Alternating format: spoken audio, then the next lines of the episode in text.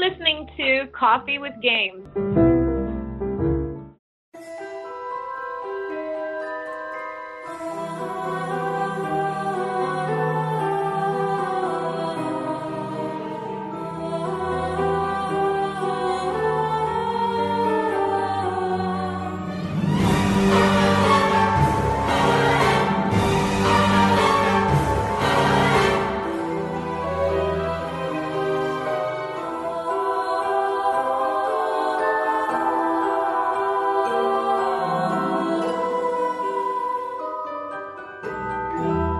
Thank you very much for this interview. We represent uh, many Brazilians who admire your work as composer and singer. Some members of our team always sing your songs, Oh, but wow. they sing every very badly.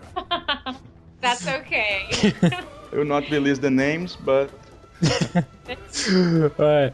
In one of our podcasts was last week talk about Dragon Age. So someone was trying to sing during the podcast. We had to Oh. cut it off, but we put in the extras. So there's some extras in the end, like some making of. It was very funny. oh my gosh. Well, you know, I understand. It's okay.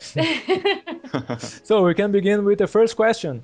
okay, uh, Auri, can you introduce yourself to our listeners and talk about the beginning of your journey into the world of music and your influences? Sure. Um, my name is Aubrey Ashburn. I am from Ohio in the United States, born in Cleveland, Ohio. I was interested in music since I was a very little girl. It was um, I was always found singing everywhere I was going, so it was something that I enjoyed as a child. And my mother was tried to influence me with music. Also, she she loved music a lot, so she wanted to encourage my uh, experience of music, and so I, I sang in choirs for years. I played instruments. I played the violin and uh, played in orchestras and sang in small singing groups also, and um, all throughout my school years. And eventually, I studied privately with a with a voice teacher. Studied studied classical Italian arias and art songs. And once I got very serious about it, and just kept going, kept crafting. And forgive me because I forgot I forgot the second part of your question. Aubrey, a little question off topic. Your surname is really Ashburn. yes, that is Yes. my that's my stage name. That's my maid name because I am married. So I Oh. have a different married name, but my stage name is Ashburn. I thought it was an artistic name. It's very beautiful. Thank you. Dine, uh, the second part of the question, I'm sorry. Uh, was about your influence. You know, growing, I'll, I'll refer to growing up again because I think, you know, I was very influenced by what I heard it being played in the house. And my mom liked to listen to soothing music and I would say atmospheric sort of music, even classical music, um, the art of noise, Schubert even. And um, she listened to a lot of um, Sade and even Enya, which I know, I know those are two very mainstream artists, but those are the types of types of music that I was grew up listening to. It created a mood in the house that it created a creative space in in our in our house so that we could almost be introspective and for healing purposes. Music itself was a way for me to get in touch with my creativity in general, but in terms of my vocal influences, artistic influences specifically, I grew up to really appreciate people like Sarah McLachlan, who I think has a wonderful voice and a wonderful ability to create a moving song, a moving piece. Um, and I, and I, I love her as a lyricist as well. I'm also a huge fan of the police and specifically Sting, of course. You know, when I was heading into college, I really I really connected with Alanis Morissette's music and how brassy and um, bold her lyrics are, and just her singing style was very like almost like woman power, women power. You know, giving voice to the strong spirit that women have. You know, um, I'm trying to think who else. The kinds of things that I've applied to, I mean, everything that I've ever done, I, I use in my experiences and re- working on games, of course. I pull from all of these places, um, all of these experiences. I, I did spend a lot of time singing in choirs and doing class singing arias at, at some jobs that I had as a singer um, at 17, 18, 19 years old. So I was also influenced by the classical sphere but um, when I'm singing in games, it's funny because i am given all sorts of opportunities to use all of these different styles that I've been influenced by. You know, with Dragon Age, of course, it's the Celtic, it's the Enya, it's the Sade, it's the Loreena McKennitt huh. um, stuff that I really that really dig. You know, it's that once again creating that it's like an emotional impression that you get from the from the music. It creates this safe, healing, creative space for the listener. And, you know, on other games I've sung, it's been more of a classical approach, a classical pop approach, or even very far away ethnic that I've had to find. um, you know, my, my African inspiration from within to uh, to cultivate a sound, like for Avatar. You've worked for Avatar. Yes, actually, it's the Avatar, the James Cameron Avatar game, but it was for the DS. The music that I sang on for that was still extremely interesting, even though it was for the DS version of the of the game. I myself didn't know there was such a compelling work for portable games. Thought it was for just the mainstream ones, for the bigger consoles. Yes, well, it's been very surprising to me as well. I actually just last summer recorded on a game with a very, very well known uh, recordist engineer, John Kurlander, who recorded and I believe mixed all of the Lord of the Rings scores, the, the films, and he, he recorded a lot of the Beatles. You know, he was there at Abbey Road managing the studio for a lot of the Beatles recordings, and he he recorded me for a game that came out of Japan that was for an arcade game, if you can believe that. So I don't know if I could be more amazed at this this point.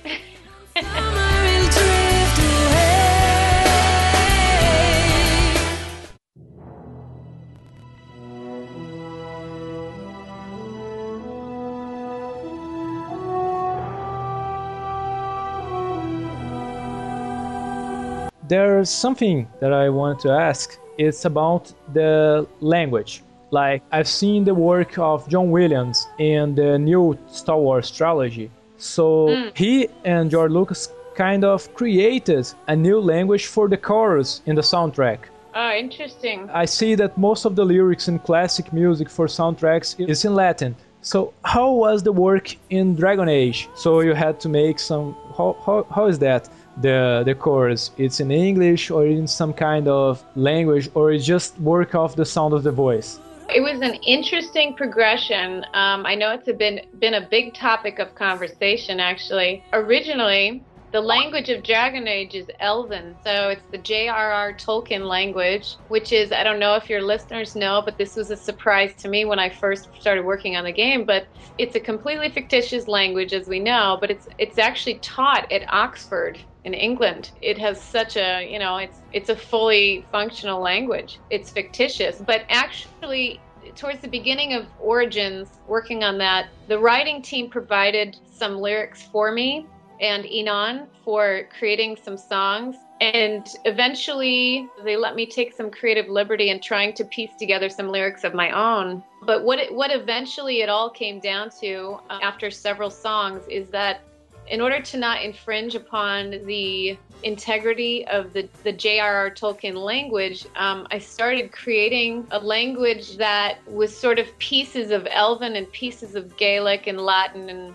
and so it's really, really uh, a made up language that you hear for most of the songs. And it's uh, it's actually there's a word for it. It's called um, it's an idiosyncratic language something that is is a made up language. But I, I have to say, um, I don't know if you were going to ask this question, but it's it's an important discovery of mine that I really have enjoyed singing in this type of elusive language because I've been able to get in touch with it more emotionally rather than being so literal. And the way our brains or my brain works when you're singing lyrics that you understand, it's it's been a real um, wonderful experience singing it's almost like it gives the emotion some form, but it's not so literal. So I'm able to create something that is more emotional rather than literal. Like uh, impressionist painting, mm-hmm. painting your emotion. Exactly. I want to talk about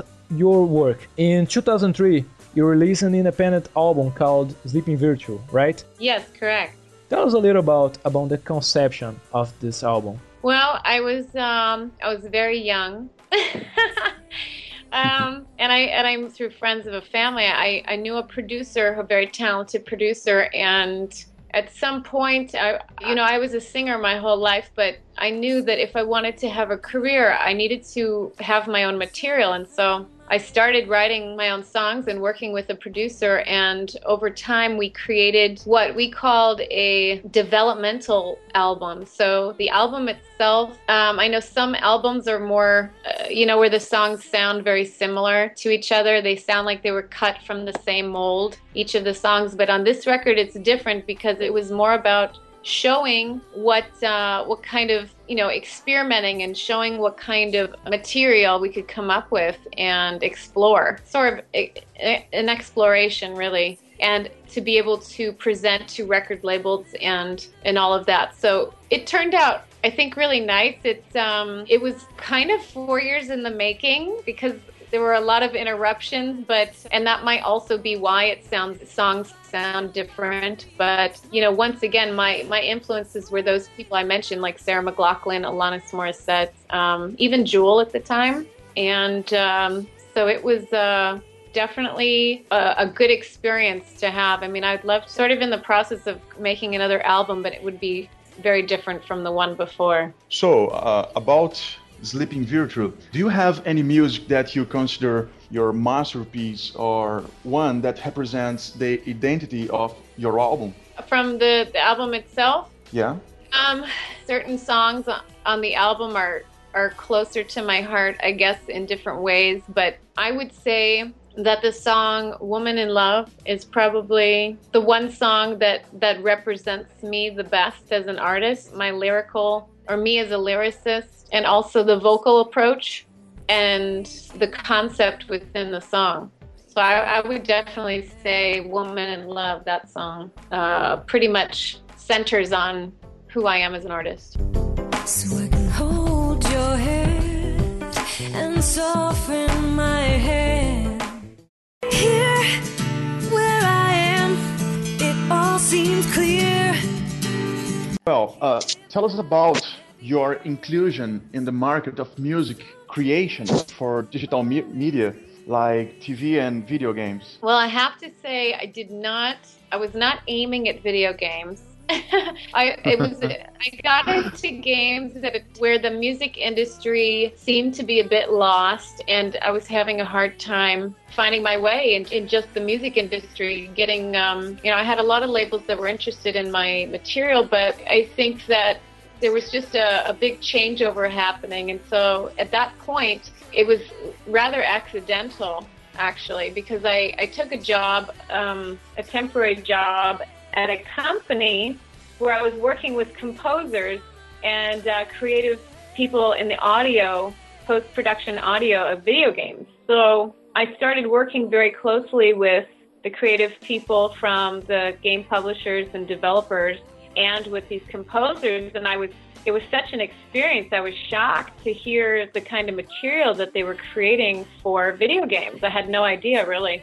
But um, it was my job to become intimately familiar with the industry and with uh, the talent that I was working with. So at that point, it seemed pretty obvious to me that I mean I was just inspired to be a part of it. I mean I, I saw there's definitely a place for me uh, to contribute in these soundtracks. And uh, my very first experience actually was while I worked for this company, uh, and I got to record on the game, uh, the EA game Lord of the Rings, uh, Battle for Middle Earth 2 and uh, the composer at the time was Jamie Christopherson, and he was one of uh, the composers I work I represented. And um, and and I told him I said I want to sing on that game, and he said, "Well, okay." so yeah, and and uh, I said I'll sing for you right now if you want me to. He said, "No, no, no, it's okay. I'll hire you for the game."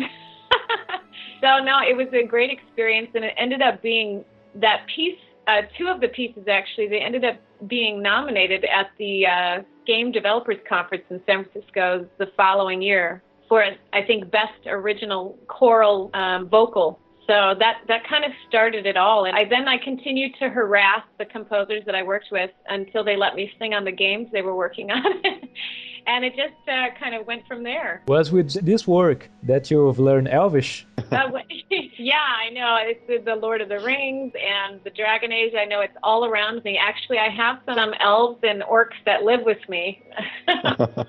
yeah, are you a fan of the J.R. Tolkien Lord of the Rings? I'm actually of the films. I'm, a, I'm an enormous fan. I've seen all three films multiple times. I'm a huge fan. I haven't actually, it hasn't actually spilled over into games because I think that for me, there's a bit of a, I mean, when I want to watch a movie, I sit down or I go to the theater, but I haven't quite made that crossover to, you know, choosing games as my point of entertainment. I mean, I do play some games with my daughter, but a lot of the time, you know, you're busy working on the game, so I don't know, there isn't as much opportunity to play them. Uh, especially in something like Dragon Age, where it's so you have to really know the console, know the um, you need to know all about the game and the tools in order to get to it. There's a huge learning curve to get to a point where you act, can actually play the game in these role-playing games or you know. Yeah, a little bit complicated. We can say almost the same about ourselves. From the moment we began to work with video game media, we started to play much less than before. Ah, I see, I see. So there's yeah. all, almost not time to play. We have to choose wisely which games we want to play to make some podcasts or some make some work. It's really begin to our hobby has became a work around here. Exactly. It it happens. It happens, you know, because it's kind of um, it's hard to to be standing on both sides. You know, you're sort of um, you're in one field or the other. Um, you're either creating them or you're using them as your entertainment. You know, you're they're entertaining you. So it's it is hard. I mean, I even know uh, the composer I work a lot with, of course, Inon Zur. I mean, he's uh, he's a very prolific composer. He's working all the time, and I know he tries to squeeze in time to play. You know. Um, the games at some point, but it you know with having a family as well, it it becomes uh, a bit of a challenge. So that's not to say that there that there isn't an admiration there or love, you know, because energy goes into the creation rather than the uh, enjoyment of playing it. That's true. We have uh, a blog about video games, and we never play video games. that's not oh, really? true. no, no, that's a joke. Okay.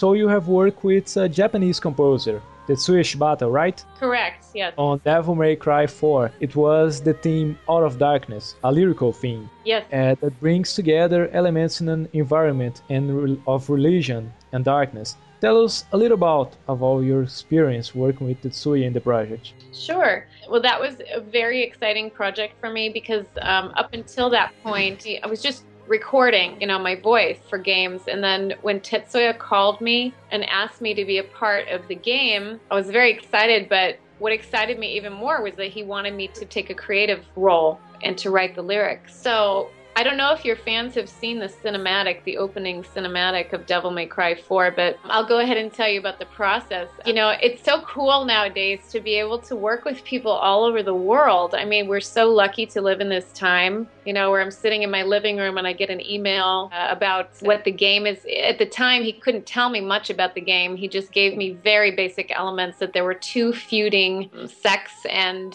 and that religious groups and you know there's a sort of a pure love between one of the a woman from one side and the guy from another and that the song had to be something that was not a literal love song. It had to be more pure in spirit a pure love.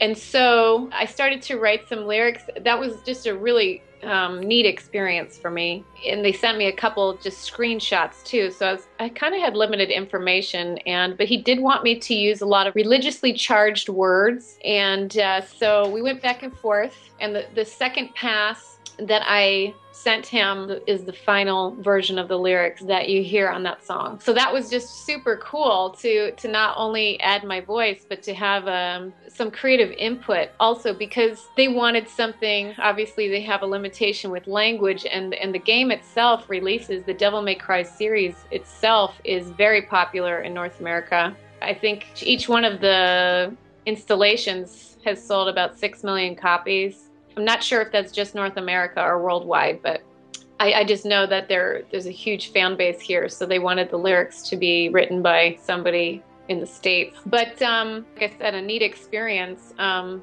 and they were so excited with what I had delivered, and I was I was happy that they were happy. And then at at some point, um, when we finally recorded, Tetsuya flew here, and we recorded out in Pasadena and um, that went really well. It was pretty straightforward since we were only doing one piece. And I think there was a following that there was another trip that he made out here, and when they presented me with the cinematic, I had no idea what. I just knew this was the opening song. I had no idea what they were going to do, you know, for the cinematic, how it was going to be presented, but I got goosebumps everywhere. Um, watching the video for the first time. My husband was here, I had some friends here, and it was like I was in shock because I'd never seen a cin. And I, I thought it was brilliant how they did it because they literally took. There's no dialogue, there's no sound effects. It's only the song and the images, and they have they have the fighting scenes sort of ramp ramp down to slow mo during certain sections. And so I basically, not knowing it before, but my lyrics are telling you what this game is about, setting you up, telling you what the, what the pinnacle you know theme is for this song and and and it's taking the place of any dialogue that would normally be in the cinematic to do to do that to uh, set you up for the game. You said that you were composing the lyrics for yourself without knowing the context just seeing some concept arts and some minute, some images. But the song out of darkness it seems like it's introducing you to the story of the game at the same time speaking about what it is. And the scene is a guy rushing to see his girlfriend singing in the church. Yeah. The lyric makes all the sense with the concept of the game. Yeah oh, that's why i was so utter shock. I mean i didn't even know what to say because it all came together. It just it all worked. And I had no idea what kind of importance was going to be placed on these lyrics that I had written. I had no idea. I was so pleased, and and I thought it was just it was it was beautiful. It was a it was um I think a very artistic call that they made and I've seen on YouTube how many people have viewed it. It's it's since a really pop, you know, it's been a very popular um, aspect of the game. So I think a very good choice for them how they how they wove that together. I'm gonna ask this music for my marriage. Oh, you you are? No. oh. Not yet. Oh my gosh. But Vienna is. you you would have it as your wedding song? I was thinking about uh, Imperial March of Star Wars. Ah. my woman looks like Darth Vader. Sometimes. Don't talk that about Babi. One time of uh, in, in the mom, she looks like the Darth Vader. Oh yes, so in the morning I different. sense a disturbance in the force. this disturbance in the force happens every 28 days. Oh no! what kind of voice adaptation is required in these works? Because uh, they are different works. You mean um, how have I adapted to the different style? Yeah. Well, I think that's why I fit into this niche so well because I, like I said, with my my past, you know, spending so much time in in sort of a classical performance environment, and then switching over to writing my my own material for ten years, it sort of gave me a strong uh, toolbox to pull different aspects of my vocal background you know, pull it into, into place for these different pieces. I mean, I do have a classical background, so for Devil May Cry, they wanted me to obviously they're they're singing in a Kyrie is singing in a cathedral and it's more of a classical setting, but at the same time, you don't want it to be, they didn't want it to be too archaic. So we tried to, I tried to make, make it sound a bit more pop classical, which is what we were aiming for. That wasn't too difficult because I've been seeing you know, away from classical music for such a long time now that probably naturally when I try to sing classically, I, I sound a bit more pop anyway. But, um, you know, I have to say, each time that I get hired to do a project, it gears me more and more towards being able to switch gears um, because I'm constantly crafting myself that way too. Um, actually, a couple weeks ago, I was called to do a demo for uh, a game that was sort of like, you know, the pop rock group Evanescence. You guys familiar with that group? Ah, yeah, Evanescence, right. Yeah. So I was asked to uh, to sing something that had been written that was like that, which I was I always get excited, you know, as as an artist to try different things and to take whatever you have and throw it like throw it at the canvas it's it's a lot of fun. I mean, it keeps creating fun because if I was to ask to sing the same way every single time, you know, the same style, I'm not sure. I'm not sure if that would be as exciting, but however, I do. Some of my favorite material is the stuff I've done for the Dragon Age series. I have to say that's um, some of my favorite material. A few weeks ago, we recorded a podcast about Dragon Age Origins to highlight the magnitude of the production of this epic game that unit that units the magic of fantasy universe into a cruel and violent world. Uh, and I believe that most important mm. important element that makes the combination of these two distinctive uh, characteristics of is the softness and mm-hmm. the beauty of your voice. How was mm. working in into this project, and how was working uh, with Inon Zur? I have to say, well, working with Inon was such a wild experience. Like I said, he's very prolific. He's um he's a very powerful creative force. He can write anything, anytime, anywhere. I mean, he he he writes about four to six minutes of music a day, and he does about six games a year. If you can add that up to see how much music he's creating every year. It was just such a lucky experience for me to be able to work with him. And uh, when I the first opportunity I had to to work with him was actually I told him I really wanted to work with him and, and at some point he said he would call me and he he finally called me and had me come over and bring over some lyrics and work he had a a demo in place and and I ended up recording this piece that was a demo for a game. So that piece that I recorded for him is the Dragon Age Origins theme that you hear today. That was my first time working with him, and that was the piece that he sent over to BioWare that actually got him the contract for to compose the game, the score for the game. You know, made a main theme for the Wardens, and there's your song. It's the main theme of Dragon Age, begins with you, and there's the, that main theme about the Grey Wardens. But when we think about Dragon Age, always comes to our head the part of the music of your voice, almost never the Grey Wardens theme. it became uh, impregnated to the work. No, I hear you. I hear you. It's it's pretty amazing. I mean, I've had a lot of people tell me, you know, what it's the experience is like for them. I think there's a real power in the human voice and how we experience the natural sound of the human voice, especially the female voice, which is, uh, you know, instinctively very comforting to us, very healing. It's a sound of hope you know, so I think that, that he used my voice um, very well in this game to implore that kind of feeling with such I mean all Inon told me for like the first year was this game is so dark. It's so dark and I'm like, Okay, okay. okay, it's dark. Okay, what else? so it's so dark in some part of the game you have to hunt a black cat in a dark room. That's not there you have to wear your night vision goggles to play it. so anyway, so um, and also, you know, it has so much to do with um, the audio director at the time, Simon Pressey. He's a very talented uh, engineer, music producer.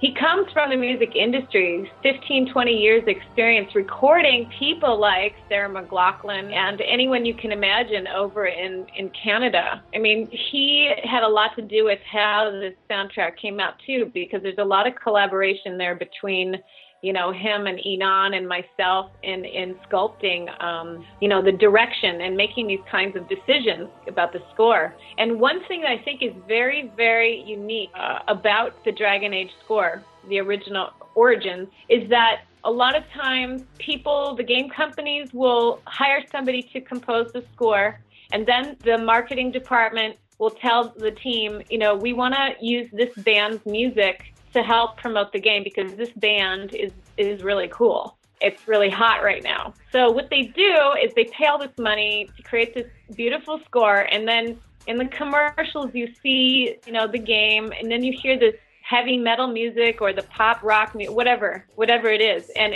it, doesn't make sense with the with the integrity of the creative, uh, you know, the original vision of the game. I think it happens a lot, but specifically here for Dragon Age, I was the artist that was working directly with the composer who is creating the tapestry, you know, the tapestry of sounds for the score to create that signature sound of Dragon Age. And, and we're working together to create something that further is evolved out of that sound so that it sounds like it come it's it's it's born out of it. It's not some random attachment to the music. I think that this is why the fans are also so touched by it because it um, it's a very organic approach to um, integrating songs into game soundtracks.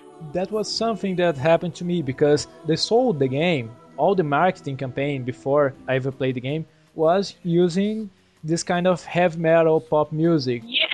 Marilyn Manson, 30 Seconds to Mars. So when I began the game, they sold me a game like that. I was expecting a little insertion in this kind of soundtrack. Yeah. I have seen great works where they can like balance both things, something modern oh. and something classic.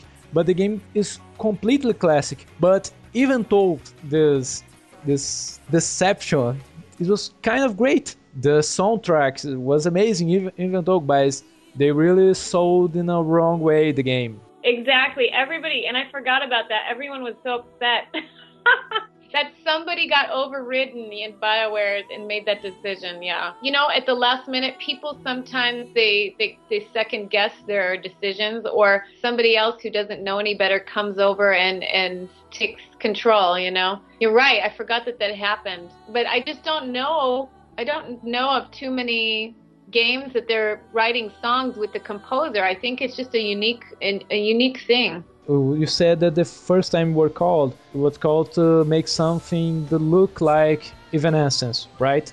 Oh, yes. When I was 14, 16 years old, one of the things that I most like about this kind of bands was that even though it was a pop music, they mm-hmm. could mm-hmm. expand the curiosity of the public to more classic musics. They could bring back all that artistic styles and the singers who sing this kind of music are very much better and well trained, a well trained voice than the pop singers that are around. It's a much hard work for the singer, for the the instruments, for the guitar, especially for the drummer. Exactly. It's a work that I like a lot. But there are still some games like uh, the last trailer of the Elder Scrolls Skyrim. It was made with completely class music with a great chorus, and I began so excited when I saw the trailer. The trailer was already excited, so when began the chorus, I, oh my god, this game is gonna be awesome.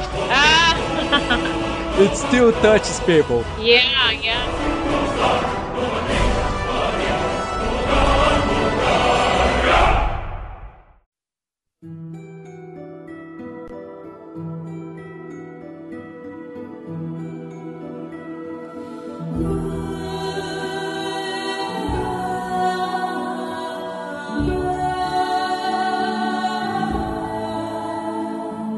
The female, the, the human mm-hmm. female voice is still comforting. Is something comforting in that world of darkness. There's a part in the game, Dragon Age, where Leliana begins to sing in the camp. Yes, yes. It's one of the most beautiful parts of the game for everyone because everyone is tired about all that that fight and so a bard begins to sing is beautiful. It's a little strange because Leliana has a terrible voice, so she begins to sing and then it's you. Yeah. It's funny, but it's one of the most great moments of the game. Yeah, yeah, no, I, I agree. That's actually one of my favorite songs, my favorite experiences was was that creating that song with Inon. It was it was wild.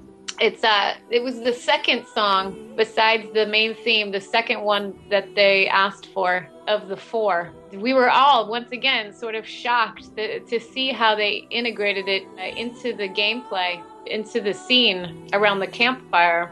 And uh, it, yeah, it was a shocker. But um, it's a very intense song. Like it's a very intimate emotional song. Like I said, I, I didn't get to see, well, what happens next after you hear that song because I haven't played it.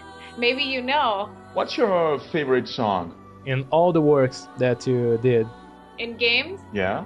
Oh boy. Let me let me take a moment to think here. Um, you know, I mean, since since Dragon Age Two, um, you know, I have to say the Leliana song is a very special song. Everything about it was special.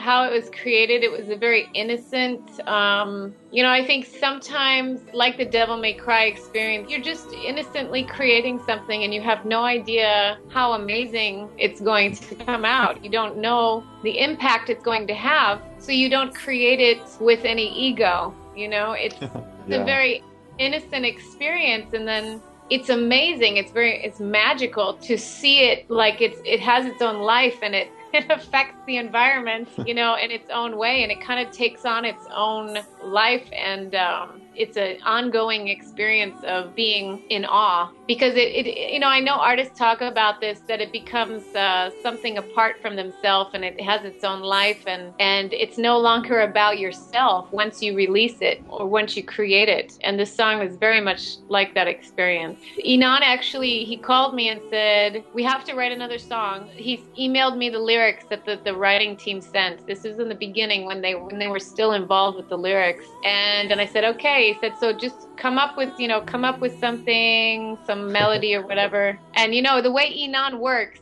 i have to say i mean i'm very much a perfectionist and i like to be very prepared for things. I know i, I like to know exactly what i'm going to be doing. Well working with Inon is so not like that. He's a very in the moment uh, creative, you know, which has been a very healthy experience for me to sort of uh, relax and unlock my perfection, my need to be perfect, and uh, both in, in creating and also uh, performing vocally. So he calls me the next day and said, you have to come over right away because I wrote something. And I'm like, already? Already you wrote something? And he's like, well, when can you be here? So anyway, so I, I went over and he said, "This is the, the the piece, you know, that I came up with." And so we worked out the phrasing of the lyrics and laid down some vocal tracks. Literally within 24 hours of when BioWare told him they want another song, they had a new song that was amazing. It was done. It was the recording was there. The, the piece was there they the whole game com- the whole company up there freaked out. It was a wild experience. They just freaked out that it happened so fast and that it was so cool. Like we all we were all kind of like whoa what was that that just came out? It was intense. It was an intense i remember when i was recording it it was um it was a very emotionally intense song. The last song of the of the game was "I Am the One," i am the one? Hmm the love scene of the last part of the game. It's yeah. quite beautiful, also. Thank you. That was um, even more of a collaboration between Inon and I because not everybody knows these stories, of course. But uh, they originally, the company wanted to hire somebody very famous to contribute a song. And guess who? They wanted to ask Sarah McLachlan, of course. I told Inon, I said, you know, please tell them to let us try, let us give us a try, give us a chance to write a song. Because I know at the end of the day, that's what they want to do, but they have so much else going on that they may run out of money and time, and they may never get these people. You know, Metallica is another one that they were looking at. So I told Inon, I said, please, please, please, I'm writing a song, I'm going to write a song. And he said, okay. They said that they're going to let you write something and see what it sounds like. So that song was originally I wrote it in English, and I really liked my lyrics. But uh, once Inon and I started collaborating on it, and the, the audio director, the whole team said, you know, we I think we have to keep it in Elven. We have to keep it within the thread of the context of the language and the vibe of the game. So uh, I rewrote it in Elven, and you know, we didn't. I didn't change. Actually, I did change the melody to be more uh, Celtic because in English um, it was more of a pop ballad, and but we we shifted it over to uh, Celtic, and and I wrote the lyrics, and it turned out it kept the English name, the English title, but the Elven lyrics. So and that that that song also won a, the best original song in a video game at the Hollywood Music and Media Awards in Oh my 2009. That's a surprise. Yeah, it was it was really exciting.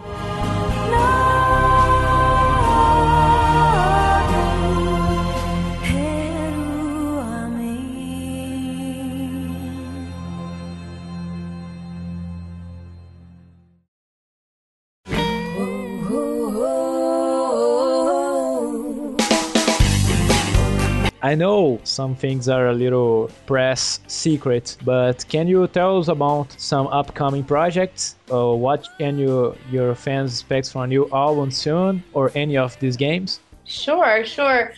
Um, well, I'll tell you what I can. I actually one thing, one piece of information that is public is uh, there is a, a soundtrack being created that I've been working on for quite some time with a couple of very young and promising uh, composers. They're rewriting and arranging the score from the game Zelda, the Twilight Princess. So I'm performing on, I'd say, about seven or eight of the 30 tracks or so that are coming out. So that is um, that's an interesting project because it's strictly a soundtrack. It, it's uh, the composers were very inspired to recreate it and and you know in a live environment because I guess the original music was very you know there's a lot of fans for the game but the music itself is a little underproduced or something like that so they wanted to really take it to the next level and release the soundtrack so I am involved in that project and then there are a few games coming out Actually, earlier in March, there was a game called Rift Plains of Telara. That's a it's an online game by the company Trion Worlds. It's a fantasy kind of a Lord of the Rings ish kind of game.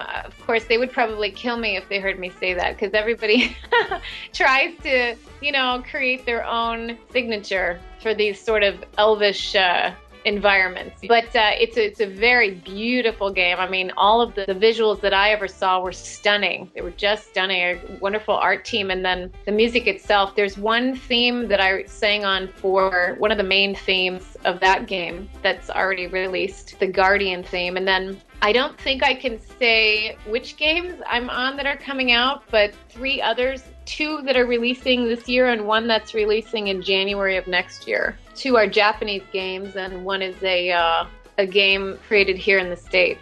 But uh, I'm actually I'm gonna be in June at the Los in Los Angeles at E3. Um, the rumor is that I'm supposed to be performing. The rumor. The rumor is Someone set a rumor about you. I'm supposed to be performing somewhere in some capacity for one of the games that that is yet to be released. But there's a sort of a sneak peek supposed to be happening at E3. But I, other than that, I truly know nothing about that.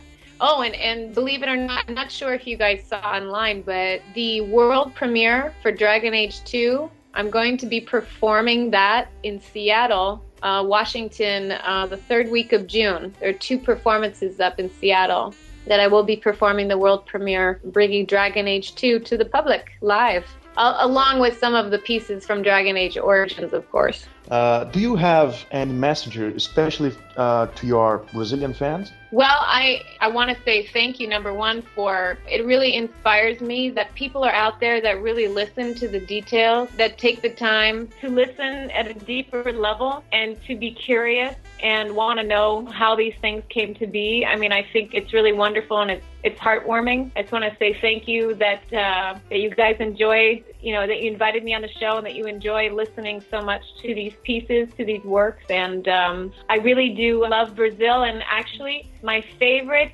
shoes are Car- Carmen Steffens shoes. It's The only store is near my house, and it's they're all handmade in Brazil. and uh, no, Brazil is close to my heart because I had a very dear friend from Brazil, and I learned a lot about the culture. And I know music is very important um, way of communicating and experiencing life in Brazil. So I just say thank you for paying attention, for listening, and for caring. Aubrey, we want to thank you a lot for the interview. You are a very funny person. It was very nice talking to you. And I have to confess that I, I sing your song too. Ah, okay. You're allowed to, don't worry. Uh, thank you so much for having me, and you guys are you guys are great, and uh, also very funny. I hope that, that your fans enjoy this podcast. Okay. Okay, thank you very much. Very uh, much. it's a great, great uh, pleasure uh, talk with you, and we are great fans of yours. Bye bye. Ciao.